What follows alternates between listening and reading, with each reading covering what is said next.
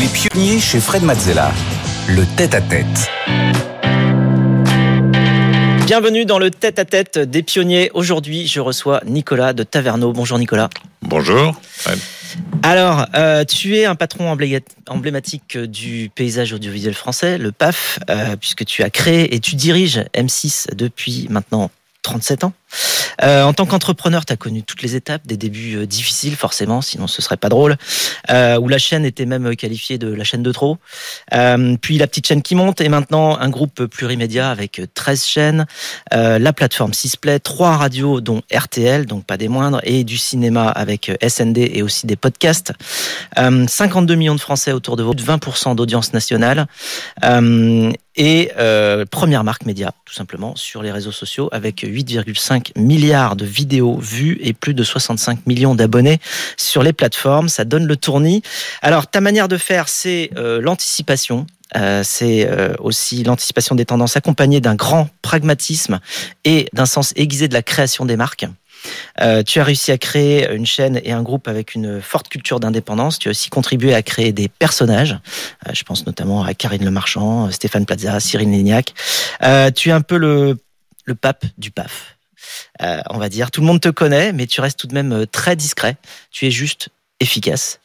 Euh, alors tu connais le principe de l'émission. On est là plutôt pour explorer tes émotions, tes apprentissages sur ton parcours pour mieux te connaître. Et puis ensuite, on explorera aussi ton univers, tes passions. On va essayer de se mettre à ta place, de comprendre comment tu prends tes décisions et le tout sera agrémenté d'illustrations et d'interventions de Rebecca qui viendra sur ce plateau. C'est parti pour ton parcours. Alors, tu es né en euh, 1950. Tu as grandi à Villefranche-sur-Saône, euh, puis à Bordeaux, euh, dans le Beaujolais, euh, entouré de quatre sœurs. Euh, en quelques mots, tu étais quel type d'enfant? Plutôt rêveur, hyperactif, calme, travailleur Euh, alors, je suis né à Villefranche. et C'est une question du jeu des 1000 francs, euh, 1000 euros aujourd'hui. Comment s'appellent les habitants de Villefranche? Ah, ça, je, bah, je vais, je vais pas, je vais pas gagner les 1000 Ce sont euros. les Caladois. Caladois parce qu'il y a une, une rivière qui s'appelle la Calandre qui passe à Villefranche. Voilà. Donc ça, j'y suis né parce qu'on a une propriété de campagne. Ma femme, d'ailleurs, a le statut d'agricultrice. Euh, et euh, ensuite, j'ai fait mes études à Bordeaux parce que mon père travaillait à Bordeaux. Et j'y suis passé des années qui comptent. Hein. J'y suis passé de l'âge de 8 ans jusqu'à l'âge de 22 ans, où euh, j'ai, euh, euh, disons, passé des, des, des années formidables à Bordeaux. J'ai gardé un, un très bon souvenir. Et je voulais pas aller à Paris, d'ailleurs. Hein. J'ai été finir mes études à Paris, mais j'étais assez réservé pour aller à Paris. Bon, finalement, tu y es depuis quelques années, du coup. J'ai Euh, dû m'adapter. Et donc, après ce, ce passage assez long à Bordeaux, on va découvrir la suite de ton parcours, Rebecca. Mais quand vous étudiez à, Bordeaux, à Sciences Po, vous étiez plus impliqué dans la campagne de l'ancien Premier ministre Jacques Chaban-Delmas que dans vos propres cours. Puis vous tentez l'ENA, raté deux fois de suite, mais vous dites que c'est cet échec qui vous a permis d'avoir la carrière passionnante que vous avez eue ensuite. Vous poursuivez tout de même dans le public, d'abord par le cabinet du ministre du Commerce extérieur, puis à l'administration euh, des postes et télécommunications, les fameuses PTT. Guy de Panafieux vous remarque alors et vous engage à la Lyonnaise des Eaux pour travailler sur le dossier de candidature à la reprise du sixième réseau de télévision. La préparation a duré euh, un an et demi, une période assez rock'n'roll pour vous. Et puis, c'est le début de l'histoire d'M6 et les emmerdes ont commencé. D'abord directeur adjoint, puis euh, directeur général. Vous devenez en 2000 président du directoire de M6 à la place de Jean Drucker, poste que vous n'avez euh, pas quitté depuis. Vous manœuvrez et créez des programmes innovants qui marqueront des générations. Zone interdite, en- enquête exclusive, L'amour est dans le pré-capital. La petite chaîne qui monte commence alors à jouer dans la cour des grands, au point qu'en 2021, vous tentez euh, de fusionner avec TF1, un projet de fusion avorté, quelques mois plus tard par l'autorité de la concurrence. Mais cela ne vous a pas empêché de bâtir euh, une des chaînes les plus regardées et rentables d'Europe. Aujourd'hui, M6 fédère 52 millions de Français autour de ses programmes et génère plus de 1,3 milliard de chiffre d'affaires. Une belle et franche réussite pour quelqu'un qui, au début, euh, ne connaissait rien au milieu. Ah. Tu- c'est-. Ce qui est incroyable, c'est que tu t'es lancé dans la télé alors que c'était pas ton, c'était pas ta spécialité euh, quand même. euh. Oui, alors d'ailleurs une petite précision euh, pour pour Rebecca, c'est que j'ai un peu roulé mon mentor Guy de Panafieux et Jérôme Monod, qui était le patron de la Lyonnaise, parce qu'il m'avait embauché en fait pour développer le réseau câblé, notamment de Paris, puisqu'ils avaient la concession pour Paris. Et là, déjà, euh, déjà, si j'ose dire, on voyait bien que l'économie mixte, ça marchait pas. Parce qu'il y avait à l'époque l'administration qui avait un monopole de construire les réseaux. Il y avait euh, les villes qui devaient choisir l'exploitant et le secteur privé qui devait exploiter. Mais rabouter tout ça, ça marchait pas. La preuve, le plan câble était un fiasco. Et donc je me suis dit, oulala, il faut changer un peu d'orientation. Et donc euh, j'ai été voir Jérôme Monod et Guy Panafieux pour leur dire, euh, est-ce que euh, vous pensez pas, il va y avoir des, des, des appels à candidature pour des télés, est-ce qu'on tenterait pas notre chance? Et là j'ai eu beaucoup beaucoup de chance parce que je suis tombé sur un patron, notamment Monod, ambitieux, euh, c'était pas du tout dans sa culture. Hein. Il y avait les pompes funèbres à l'époque euh, et, la, et, la, distribution des eaux et des ordures ménagères à la lyonnaise. Hein. Bon, il m'a dit mais pourquoi pas, pas euh, de, de, de la télé. il m'a dit et pourquoi pas et euh, et il m'a dit simplement constitue une petite équipe, euh, euh, faites un projet, trouvez-vous des, des, actionnaires et revenez me voir pour euh, pour voir si ce projet serait viable. Et donc euh, ça, ça a été l'année la plus passionnante de mon existence professionnelle. Hein. Ça a duré oui un an et demi, comme l'a rappelé Rebecca. C'est d'aller faire un tour de table, monter une petite équipe, faire un projet il fallait quand même faire un projet, puis ensuite passer le concours. C'est là où je me suis rattrapé de l'ENA, si j'ose dire. J'ai repassé le concours devant l'autorité de régulation qui donnait les, les fréquences, hein, qui attribuait les fréquences. Et là, on a passé le cut avec Jean Drucker euh, qui était devenu président entre temps, et, et, et l'aventure M6 a dû a démarrer. a rassemblé euh, des compétences aussi euh, en, en, télévision, euh, de l'argent évidemment, du Alors, on une vision une projet, toute petite équipe. Hein, au départ, on était une toute petite équipe. On devait être six ou sept pour monter le projet. C'était, on faisait des tableurs, on regardait, on allait. Et, alors, il y a pas mal d'anecdotes là-dedans qui sont assez marrantes. C'est que je suis allé voir des Canadiens euh, les Canadiens. Euh, donc j'ai pris ma canne et mon chapeau, je suis allé au Canada parce qu'ils savaient faire un peu de télé, les francophones, ils étaient assez bien vus des autorités politiques, parce qu'il y a toujours un peu de politique dans la télé. Et donc euh, j'ai été voir euh, des Canadiens, et c'est la raison pour laquelle on s'appelle Métropole Télévision. Parce que je suis allé voir une télé qui s'appelait Télémétropole, qui était au Québec. Et et, au, et cette, cette télé qui existe toujours, d'ailleurs, qui s'appelle maintenant TVA. C'est pas très joli pour nous, mais pour les Canadiens, c'est mieux. Bon, et euh, TVA et euh, et c'était euh, les propriétaires d'ailleurs des réseaux câblés du Québec et qui avaient monté une très belle société de télévision. Et donc on leur a proposé de s'associer avec nous.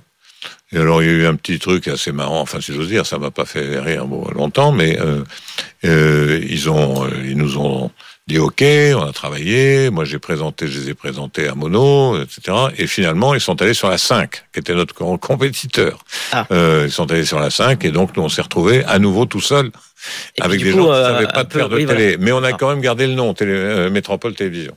Et puis c'est là où on a été chercher RTL, avec lequel on s'est associé à l'époque, alors là pour de vrai, et pour, de, et pour longtemps. Alors, euh, en ayant euh, créé cette euh, société et en la dirigeant depuis toutes ces années, forcément, tu, bon déjà, on peut dire que M6 et toi, vous êtes quand même intimement liés et pour toujours. Alors, toi qui connais cette chaîne sous tous les angles, tu définirais comment l'âme d'M6 aujourd'hui? Alors, d'abord, une remarque, même si moi je porte euh, le, le, sujet depuis pas mal d'années.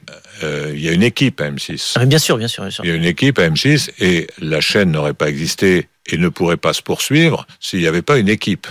Et une équipe avec des garçons talentueux, des filles talentueuses, et notamment euh, j'ai eu la chance d'avoir un complice dans les programmes, euh, qui est Thomas Valentin, euh, qui avec lequel euh, il n'y a pas eu une feuille de papier à cigarette pendant euh, 35 ans. Il continue d'ailleurs à conseiller le groupe, euh, et c'est un élément extraordinaire. Je pense que c'est vraiment une des clés du succès, c'est d'avoir pu bénéficier d'un collectif et de gens extraordinairement fidèles à l'entreprise qui ont constitué l'ossature de cette entreprise. Et j'espère que ça va continuer parce que euh, au-delà de ma personne, euh, c'est évidemment euh, absolument indispensable que des gens comme le patron des programmes euh, aujourd'hui, Guillaume Charles, qui est un, un jeune centralien, si j'ose dire, qui, qui, a beaucoup de compétences, euh, et, et, et, que ça continue dans un esprit d'équipe, avec un nouveau euh, patron ou une nouvelle patronne, euh, c'est une chose vraiment importante pour le futur de garder cet esprit collectif. C'est une question que j'avais, c'est comment tu fais? Parce que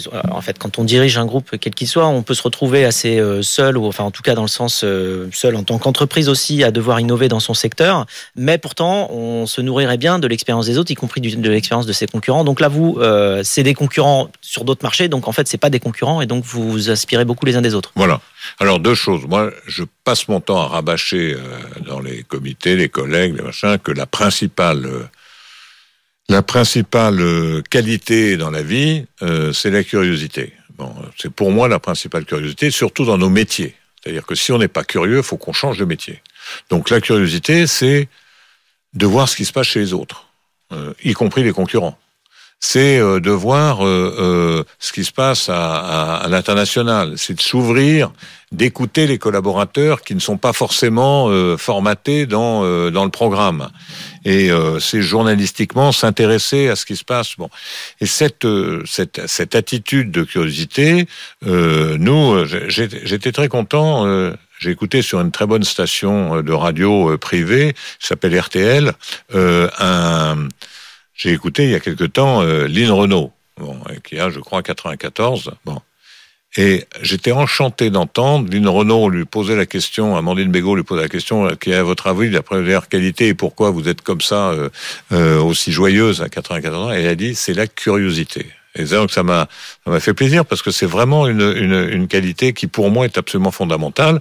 Et donc, si vous êtes curieux, vous allez voir ce qui se passe chez les autres. Et, et, nous, et quand les autres vous ouvrent les portes, c'est plus facile euh, d'aller euh, chez des, chez, des, chez des amis ou des partenaires comme euh, les Allemands d'RTL ou les Espagnols d'Atres Media, qui sont des gens absolument formidables et qui vous ouvrent les portes. Et là, vous apprenez de la même façon qu'ils peuvent apprendre. Vous voyez, euh, vous donner un exemple scène de ménage qu'on peut voir depuis je sais pas combien d'années, euh, près de 20 ans euh, sur nos antennes tous les soirs, hein, qui fait entre 3 et 4 millions de téléspectateurs. Scène de ménage, c'est un concept espagnol que j'ai vu à l'occasion d'un déplacement en Espagne. Et l'intelligence de la maison de production, c'est de l'avoir adapté en français avec, euh, euh c'est formidable avec euh, Hernandez et tout ça, toutes des, des, des comédiens de grande qualité. Mais le concept au départ est un concept espagnol. Bon, et euh, je n'aurais pas eu l'occasion d'aller en Espagne, de repérer, qu'on m'explique un peu pourquoi ça marchait en Espagne. Jamais on aurait eu ça pendant 20 ans euh, chez nous. Alors, merci beaucoup pour euh, ce partage. On passe maintenant à la séquence passion. Ton monde à toi, c'est la télévision, les médias, mais c'est aussi le futur, la nouveauté, l'anticipation. Rebecca. En effet, l'ADN de M6, ce sont des programmes phares et des innovations euh, constantes, avec par exemple L'amour est dans le pré, sous la houlette de Karine Le Marchand, qui est devenue euh, bien plus qu'une simple émission de télé-réalité, mais un véritable phénomène culturel qui a contribué à changer les perceptions sur le monde agricole, tout en tissant des liens authentiques entre les participants et les téléspectateurs. M6 sait aussi euh, appréhender les évolutions et les engagements de ses téléspectateurs, avec par exemple la semaine du Green, dont vous avez fêté la quatrième édition en 2023 une semaine où vous avez consacré l'antenne euh, à l'environnement et ses émissions phares pour continuer à éveiller les consciences, mobiliser les Français, mais aussi leur apporter des solutions concrètes pour préserver notre planète. Un autre succès du même âge, qui veut être mon associé, qui entame sa quatrième saison, suivi par près de 2 millions de Français. Cette émission prouve que l'effet vu à la télé fait recette, puisque chaque start-up passée sur le plateau a vu le trafic de son site exploser, ses ventes grimper en flèche, euh, jusqu'à épuisement des stocks et son nombre de followers sur les réseaux grandir de façon euh, exceptionnelle. Des retombées non négligeables, tant pour les start-upers que pour M6, qui s'affirme une nouvelle fois comme une chaîne qui sait parler aux jeunes.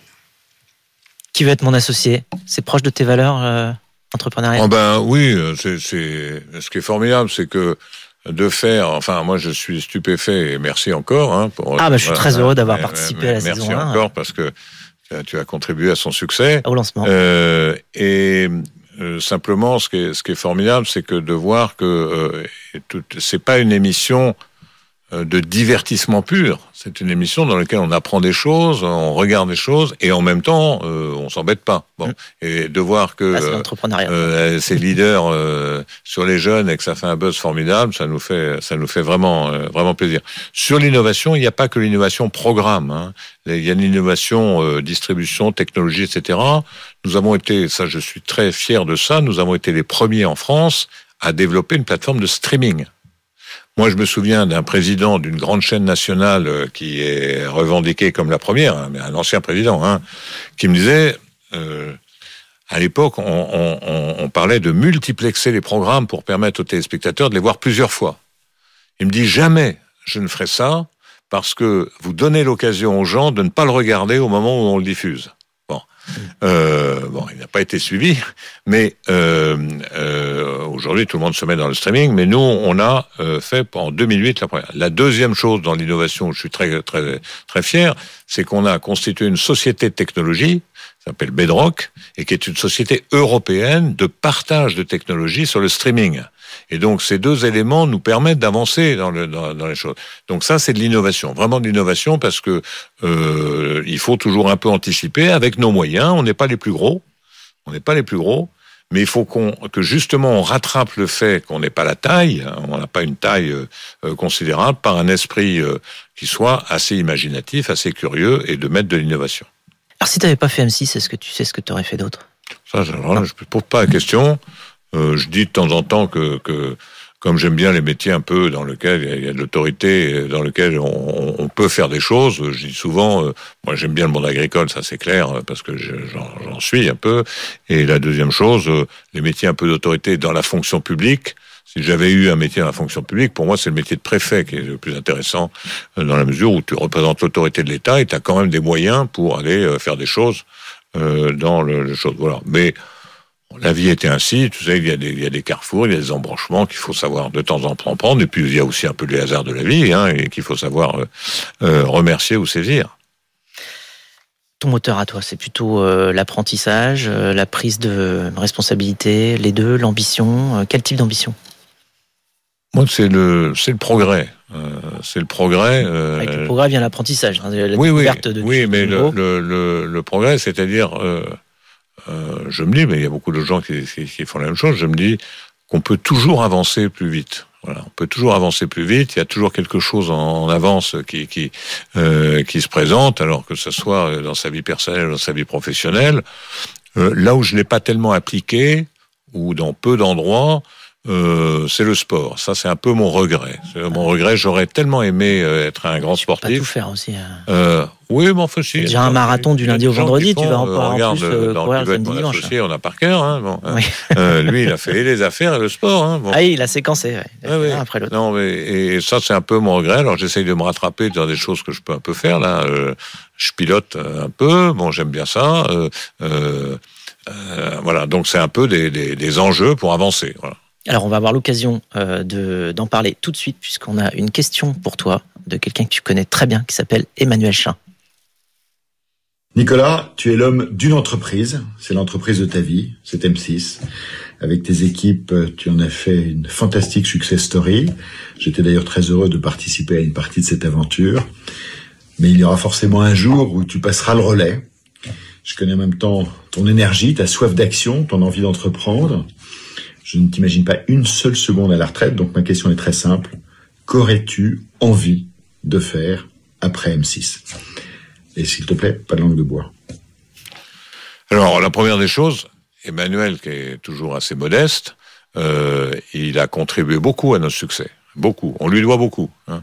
Euh, c'est un entrepreneur, d'abord Emmanuel, il a réussi comme entrepreneur, mais avant, il a réussi parce que c'est un imaginatif, c'est un curieux, et alors il a toutes les caractéristiques du gars qui veut toujours aller un peu, un peu, un peu devant. Et, c'était formidable cette, cette expérience de capital. Moi, euh, pour pour la, l'anecdote, euh, quand il nous a proposé ce concept, parce qu'il euh, faisait des petits shirts, hein, euh, il montrait pas sa tête au début, mm. et puis il nous propose ce truc en disant faisons de l'économie, expliquons les choses, faisons de la consommation, montrons comment les choses se font, allons découvrir des univers, expliquons de vers derrière. Il explique ça à un séminaire des programmes. Tout le monde regardait un peu ses chaussures, pour être très franc. Bon, bon, il nous bassine un peu avec son truc, euh, euh, parce que ça avait jamais été fait en télé. Donc, euh, et euh, moi, je, euh, j'étais pas plus malin que les autres. Hein, je, je, me disais, est-ce que ça va marcher son truc Bon, et j'ai dit, la seule chose que j'ai dite à, à, au directeur des programmes de l'époque, j'ai dit, quelle est la soirée la plus mauvaise pour nous? Je savais, mais euh, je posé la question. Alors, on m'a dit le dimanche, parce que le dimanche, mauvaise en audience. Ouais. Le, la mauvaise en audience pour nous.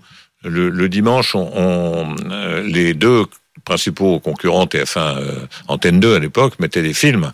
Euh, et nous comme on peut la réglementation toujours pareil la réglementation ne peut mettre que deux films par semaine le soir à l'époque en prime time euh, on était obligé de mettre des téléfilms le dimanche. Donc les téléfilms contre deux gros films on bah, on faisait pas un tabac hein, pour tout après on a mis un peu de téléfilms érotiques à améliorer les choses un peu en deuxième partie de soirée mais euh, en première partie de soirée on c'était pas très bon. Donc je lui ai dit écoute on va tester, on va te donner la plus mauvaise soirée, puis on va voir si ton truc marche. Bon, et euh, la première soirée, je crois, autant que je me souvienne, ça n'a pas très bien marché la première édition. La deuxième, c'était un carton. Voilà. Donc, euh, ah, puis après, ça s'est pas arrêté jusqu'à aujourd'hui. Donc, euh, on ne peut que le remercier d'avoir euh, euh, d'avoir contribué. Et puis, c'est un vrai entrepreneur, Emmanuel. C'est un modèle. Hein.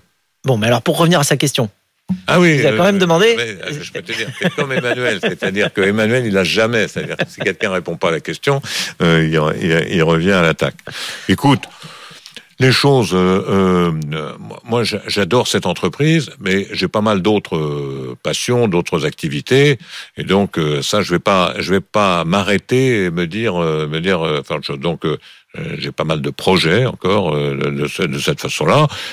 Et mon souhait, c'est que l'entreprise M6 continue par devers moi de la plus brillante des façons. Aujourd'hui, elle a euh, la même valeur que le groupe TF1, euh, grosso modo. Il y a de l'argent dans la caisse, euh, il y a des projets, il y a des équipes. Donc il n'y a aucune raison que lorsque je pars de cette entreprise, elle ne continue pas de se développer. En tous les cas, c'est vraiment mon vœu le plus cher. Moi, je vais passer à autre chose. Alors, autre chose, ça sera un peu différent, j'ai mon âge, etc. Mais euh, il y, a, des choses tout à fait intéressantes à faire. Bon, eh bien, on va rester à l'écoute. Alors, merci beaucoup, euh, Nicolas, pour ce partage de tout ton parcours, ton, tes passions, euh, tes pensées, tes émotions, tes apprentissages. Ça, ça nous aide tous à aller plus loin, à montrer qu'il y a des chemins variés et que tout est possible quand on en a envie. Euh, on va passer euh, à la séquence rapide de cette émission, le Quizella.